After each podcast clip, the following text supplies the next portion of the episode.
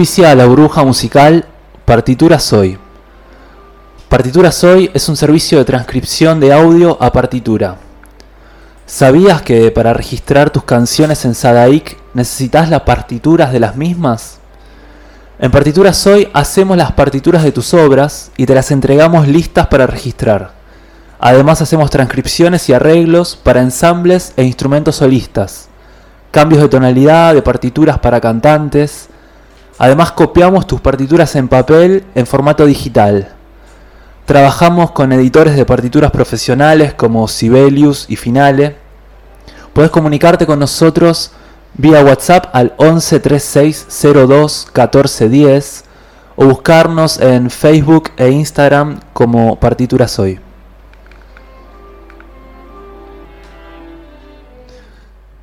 Bienvenidos y bienvenidas a la burbuja musical en este nuevo episodio. Es el segundo episodio de, dedicado a la música del film 2001 Odisea en el Espacio. En este episodio nos vamos a centrar efectivamente en la música que Kubrick, el director del film, Stanley Kubrick, eligió para su película. Lo primero que vamos a escuchar y que vamos a compartir es Así habló Zaratustra, que es un poema sinfónico compuesto por Richard Straw en 1896. Esta obra está inspirada bueno, en el libro homónimo de Nietzsche, que fue escrito entre 1883 y 1885 es innegable que aparece como una de las primeras y más evidentes alusiones a Nietzsche dentro de 2001. Esto no solo por el título de la pieza sonora, sino por el significado que le imprime a las secuencias en las que aparece, en una dinámica de connotación mutua. Eh, la, imagen caracterizada por la música y la música caracterizada por la imagen. La primera aparición de la obra de Stroh se da en la obertura del film, en la que sale en pantalla el título de la película, mostrando la alineación de la luna con la tierra y el sol. Entonces, esta secuencia, al mostrar el referente nominal de toda la obra y al estar musicalizado con una pieza inspirada en un texto nietzscheano, pone de manifiesto una guía de lectura para el texto fílmico que luego se ahondará cuando al final del film presenciamos el nacimiento de un nuevo ser que podríamos compararlo al superhombre de Nietzsche. El tema Así habló Zaratustra es expuesto al principio por la trompeta y representa en la obra de Richard Straw, que es un poema sinfónico que consta de nueve movimientos, este es el primero de esos movimientos, y representa la salida del sol, el amanecer, no es casual que comience exponiendo la tríada de Do mayor, que vendría a ser la madre de todas las tonalidades, eh, representa eh, el germen y el núcleo del sistema tonal.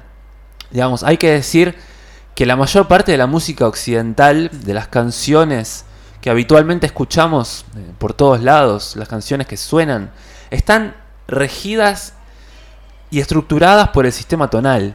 Eh, el cual propone a una nota como centro, en donde, según un orden predeterminado de jerarquías, las demás notas interactúan y se atraen o repelen.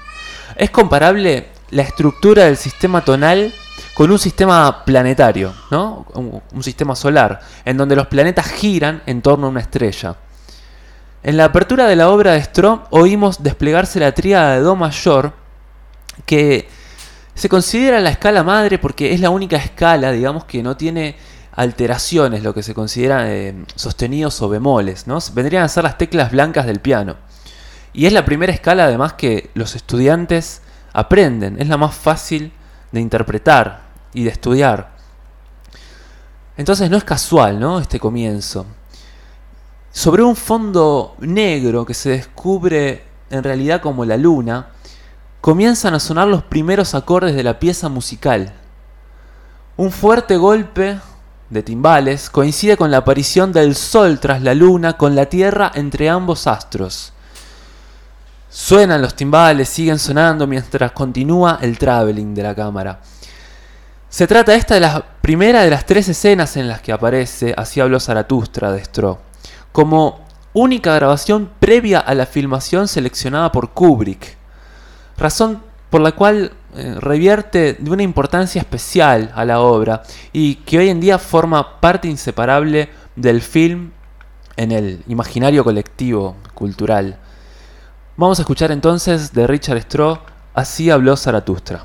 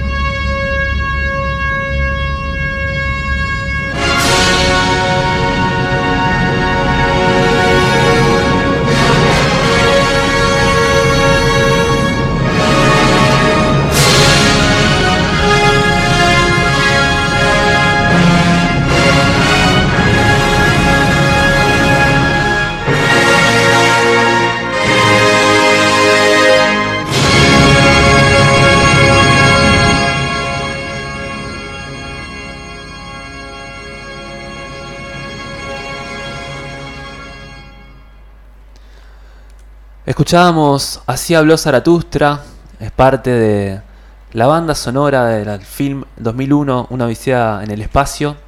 Esto es La burbuja musical. Estamos transmitiendo desde Radio Comechingones, en Villa de las Rosas, para todo el mundo, online. Pueden seguirnos en las redes sociales, eh, Facebook e Instagram, como arroba revista Comechingones. Y en el programa de hoy Estamos dedicados a repasar la música del film de 1968, dirigido por Stanley Kubrick, 2001, Una Odisea en el Espacio. Tenemos que presentar entonces a Alex North. Alex North fue un compositor eh, estadounidense, uno de los más grandes compositores de bandas sonoras de películas de Hollywood. Alex North fue el músico contratado por Kubrick para hacer la banda sonora de 2001. Habían trabajado juntos en Espartaco, el film de 1960. Y es sabido que al momento de, digamos, de realizar una película, la música es casi lo último que se agrega en el proceso. Eh, por lo que en general los compositores de las bandas sonoras suelen aparecer, digamos, suelen empezar a componer cuando el film ya se filmó por completo o está en un estado avanzado. En el caso de 2001, North tuvo que componer la música sin haber visto el montaje final de las imágenes, ya que los efectos especiales se terminaron de armar al final del proceso.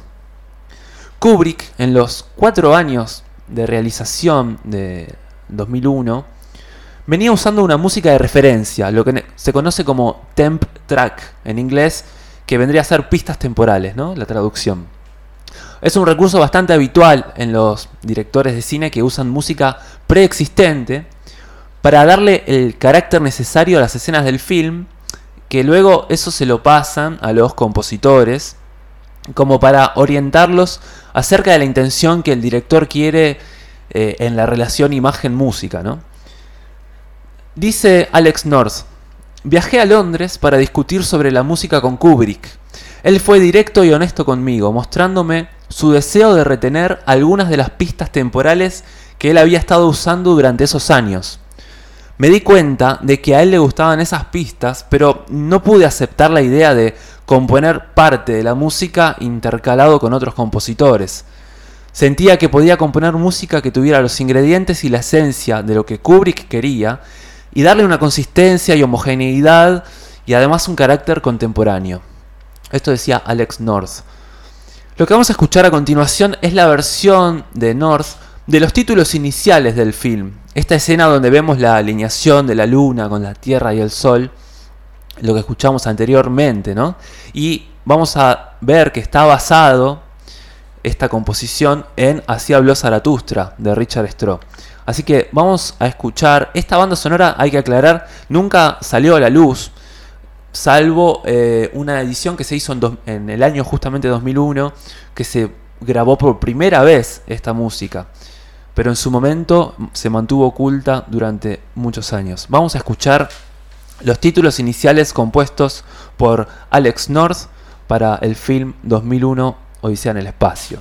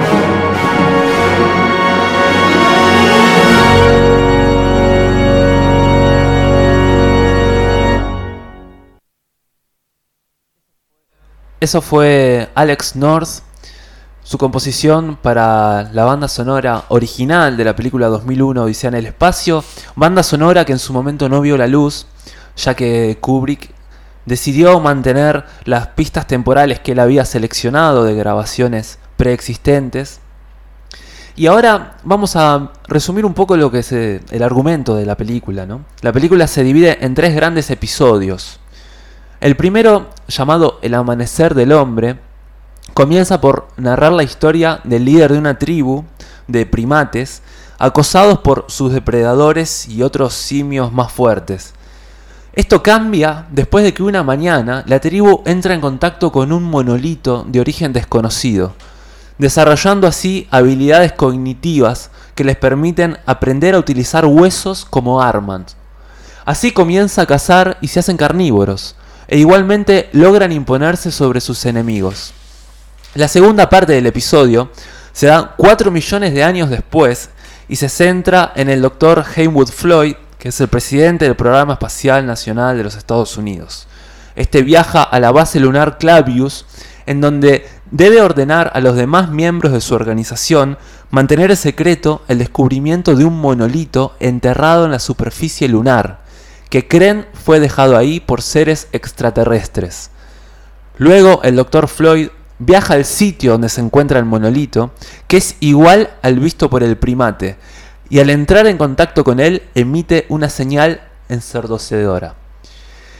La segunda parte de la película se llama Misión a Júpiter, se da 18 meses después de los hechos del episodio anterior, y narra la historia de Dave Bowman, un astronauta que va a bordo de la nave Discovery 1, junto a sus compañeros de viaje, Frank Poole, otro astronauta, HAL 9000, una supercomputadora a prueba de error, programada para simular el raciocinio humano y monitorear todas las funciones de la nave, y tres científicos que se encuentran en estado de hibernación. Su misión es llegar a Júpiter, planeta aún inexplorado por la humanidad. Después de haber predicho erróneamente un fallo en el sistema de comunicaciones, los astronautas consideran desactivar las funciones lógicas de HAL para dirigir manualmente la nave. La computadora se da cuenta de esto y asesina a toda la tripulación, excepto a Dave, que logra entrar en el cuarto donde se halla el procesador de HAL y desactiva todas sus funciones humanas. Cuando esto sucede, comienza a reproducirse un mensaje del Dr. Floyd para la tripulación en el que se revela el verdadero motivo de la misión en Júpiter, seguir la señal acústica emitida por el monolito hallado en la Luna. La tercera y última parte del film se llama Júpiter y más allá del infinito. Sigue la historia de Dave, que a bordo de una pequeña nave de exploración entra en contacto con otro monolito que orbita alrededor de Júpiter. Cuando esto sucede, la nave entra en un túnel de colores, luces y formas indescifrables, que lo lleva a paisajes extraterrestres. Al terminar este viaje, la nave de Dave se halla en una habitación al estilo Luis XVI, en este lugar, Dave Bowman puede verse a sí mismo envejeciendo rápidamente, primero como un hombre de mediana edad, luego más maduro comiendo una cena, y finalmente como un anciano que yace en una cama. En esta etapa aparece de nuevo el monolito frente a Dave, que al tratar de tocarlo es transformado en un ser con apariencia fetal, envuelto en una cápsula luminosa transparente. La criatura flota en el espacio y observa la Tierra. Vamos a escuchar parte de la banda sonora compuesta por Alex North, banda sonora original del film 2001 que nunca vio a la luz en su momento y este este tema se llama Trip to the Moon.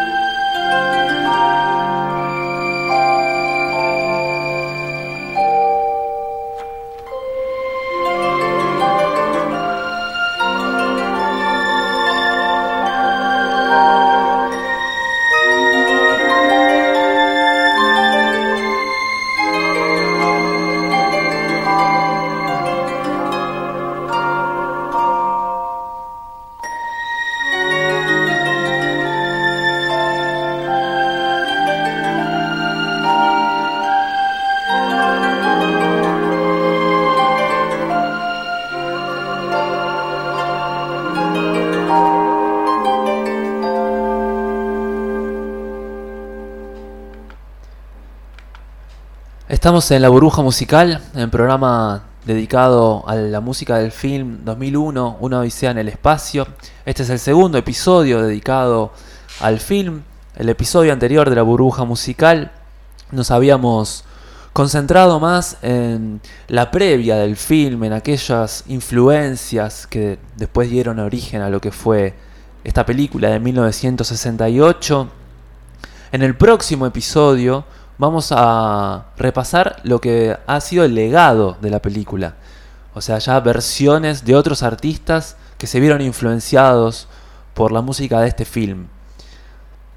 Vamos entonces ahora a seguir con la próxima obra que forma parte de la selección que Stanley Kubrick hizo para la música del film, que es una obra de un compositor húngaro llamado Giorgi Ligeti, que se cataloga como un compositor de música contemporánea.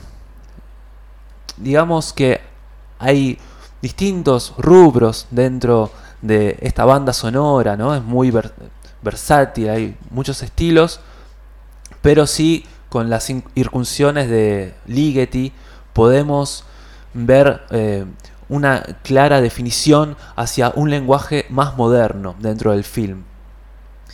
Al principio de la película, antes de los créditos, antes de que suene Así habló Zaratustra, la pantalla está en negro, no se ve absolutamente nada. Y esto se mantiene durante unos minutos y se escucha la música de Ligeti. Vamos a escuchar un poco como la previa de esto, como para tener una idea de la sensación que se generaba, ¿no? Imagínense ustedes que van al cine, la pantalla está en negro y suena esta música que se mantiene durante unos minutos. A veces si uno está viendo la película en la comodidad de su hogar, puede pensar que la pantalla no está funcionando. Es una situación anómala y esta música genera una vibración tensa en el escucha. No se puede ser indiferente. Esta composición es de 1961. Giorgi Ligeti es el compositor. Es una obra escrita para gran orquesta sin percusión. Hay dos ideas fundamentales plasmadas en Atmósferas, que es el título de la obra. La composición por superficies sonoras y micropolifonía.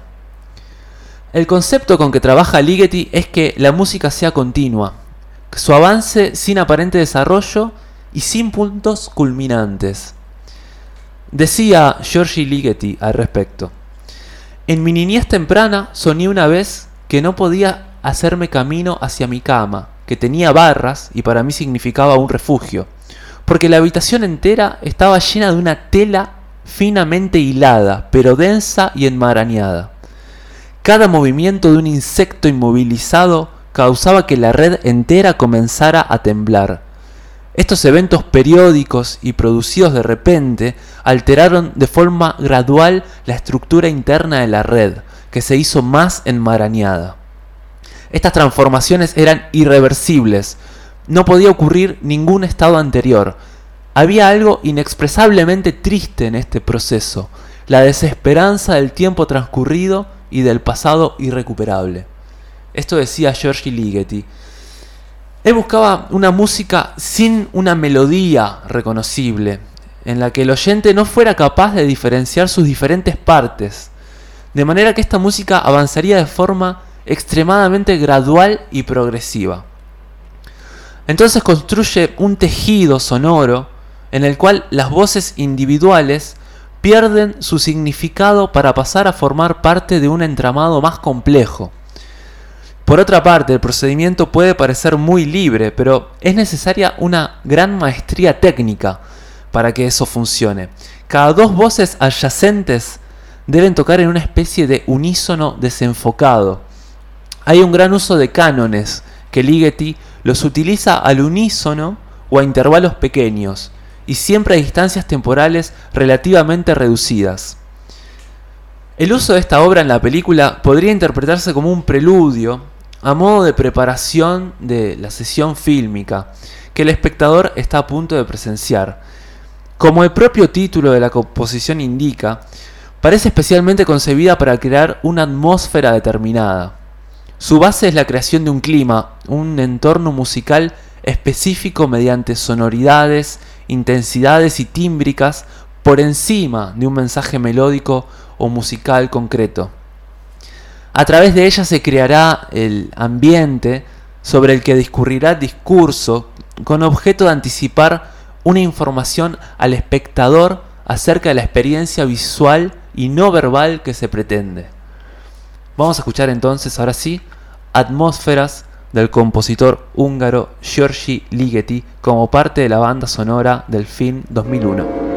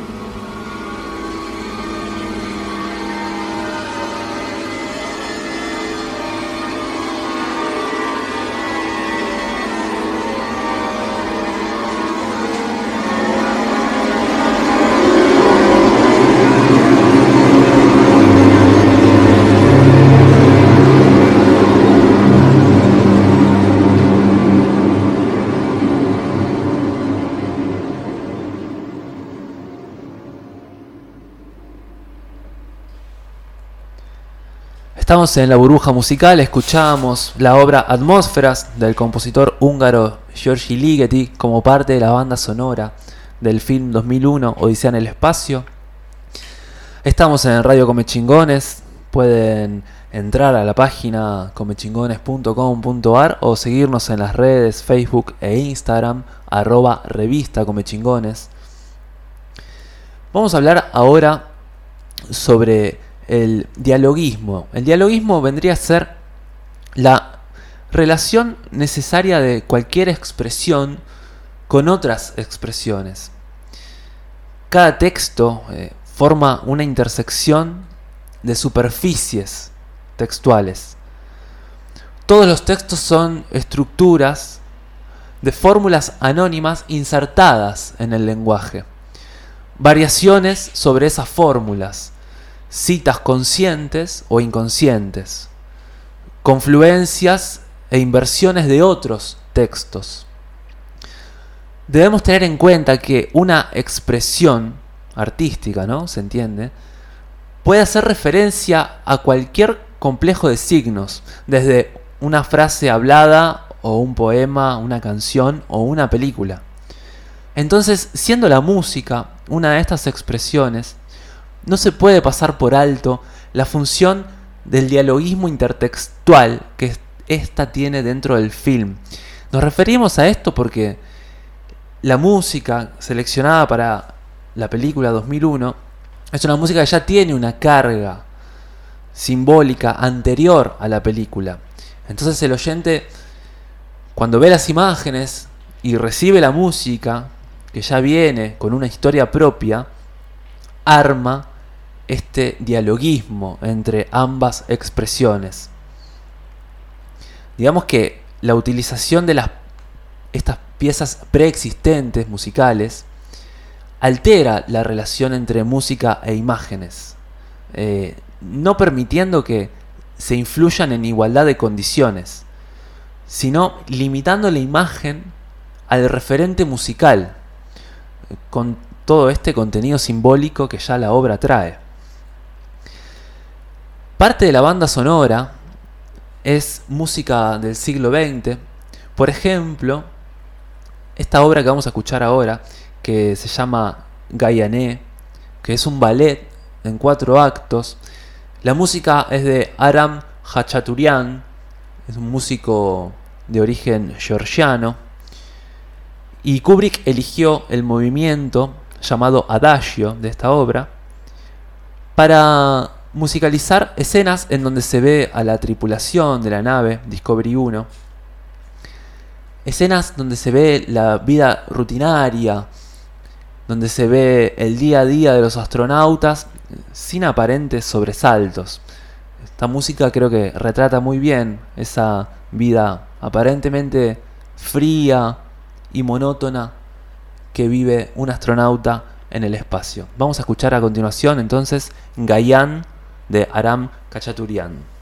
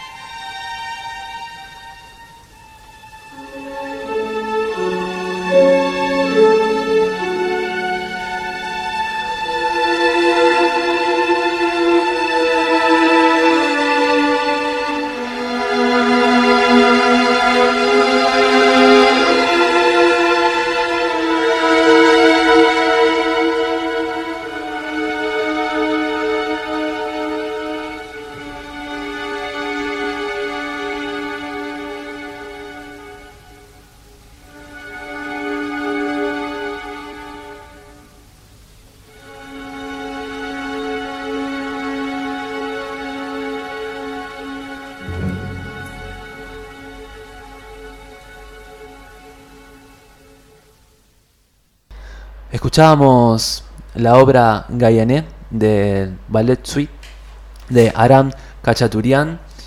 Esta obra compuesta en 1942. Parte de esta obra fue elegida por Stanley Kubrick para su film 2001, Odisea en el Espacio.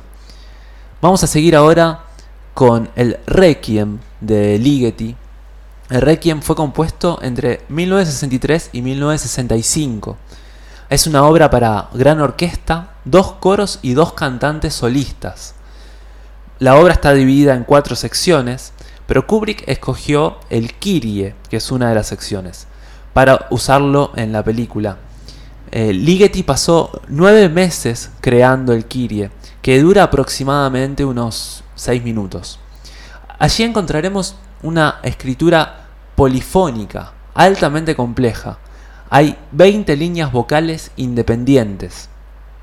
La primera entrada en el discurso del Requiem coincide con la primera aparición del monolito, que alterará el destino de la humanidad como representación de un modo de vida extraterrestre. La escena comienza con los primates durmiendo en el suelo, con la luz del amanecer sobre sus rostros, momento en que comienza la pieza musical mientras uno de los primates despierta lentamente para dirigir su mirada fuera de campo. Despierta a sus compañeros, alertado por un monolito que en el siguiente plano vemos erguido en el entorno exterior vecino a aquellos. La reacción extrañada de los simios ante el monolito es paralela a la del espectador, sorprendido por el contenido visual del plano, pero también por la singularidad del motivo musical. La música forma así parte de la narración al recrear la sensación de misterio provocada por la intervención extraterrestre.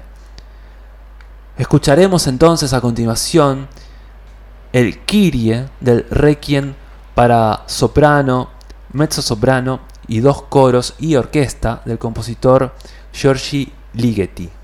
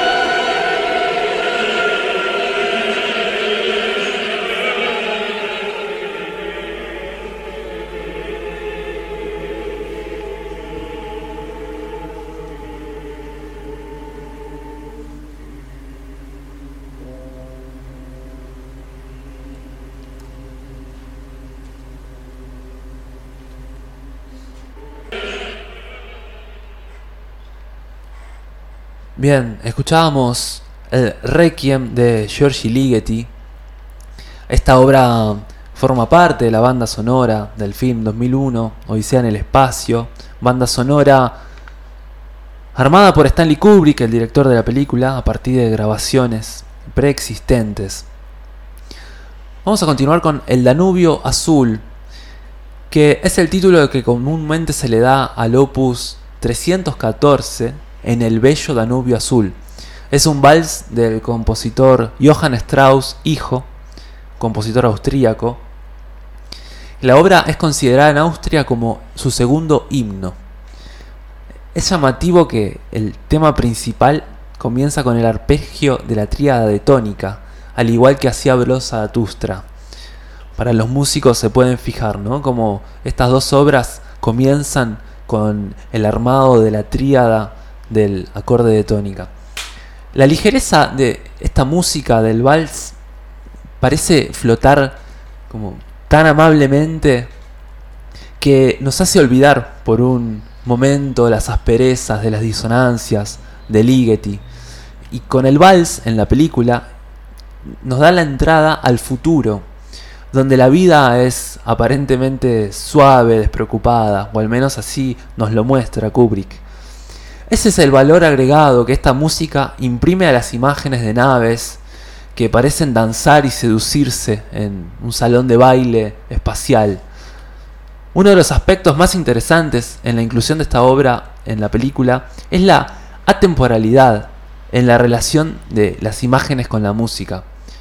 El Danubio Azul, el vals, es asociado culturalmente con los salones de baile vieneses del fines del siglo XIX. ¿Qué relación puede tener con la vida espacial del siglo XXI? Eso es justamente la genialidad de Kubrick de juntar estos dos mundos aparentemente tan disímiles. Digamos que el choque que produce este anacronismo genera sorpresa y hasta puede producir risa la primera vez que se lo vivencia.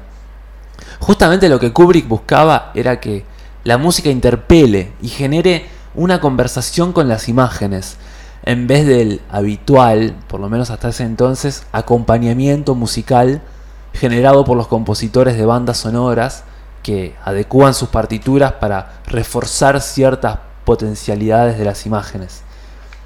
Vamos entonces a escuchar eh, El Danubio Azul, utilizado por Stanley Kubrick en la película 2001 Odisea en el Espacio.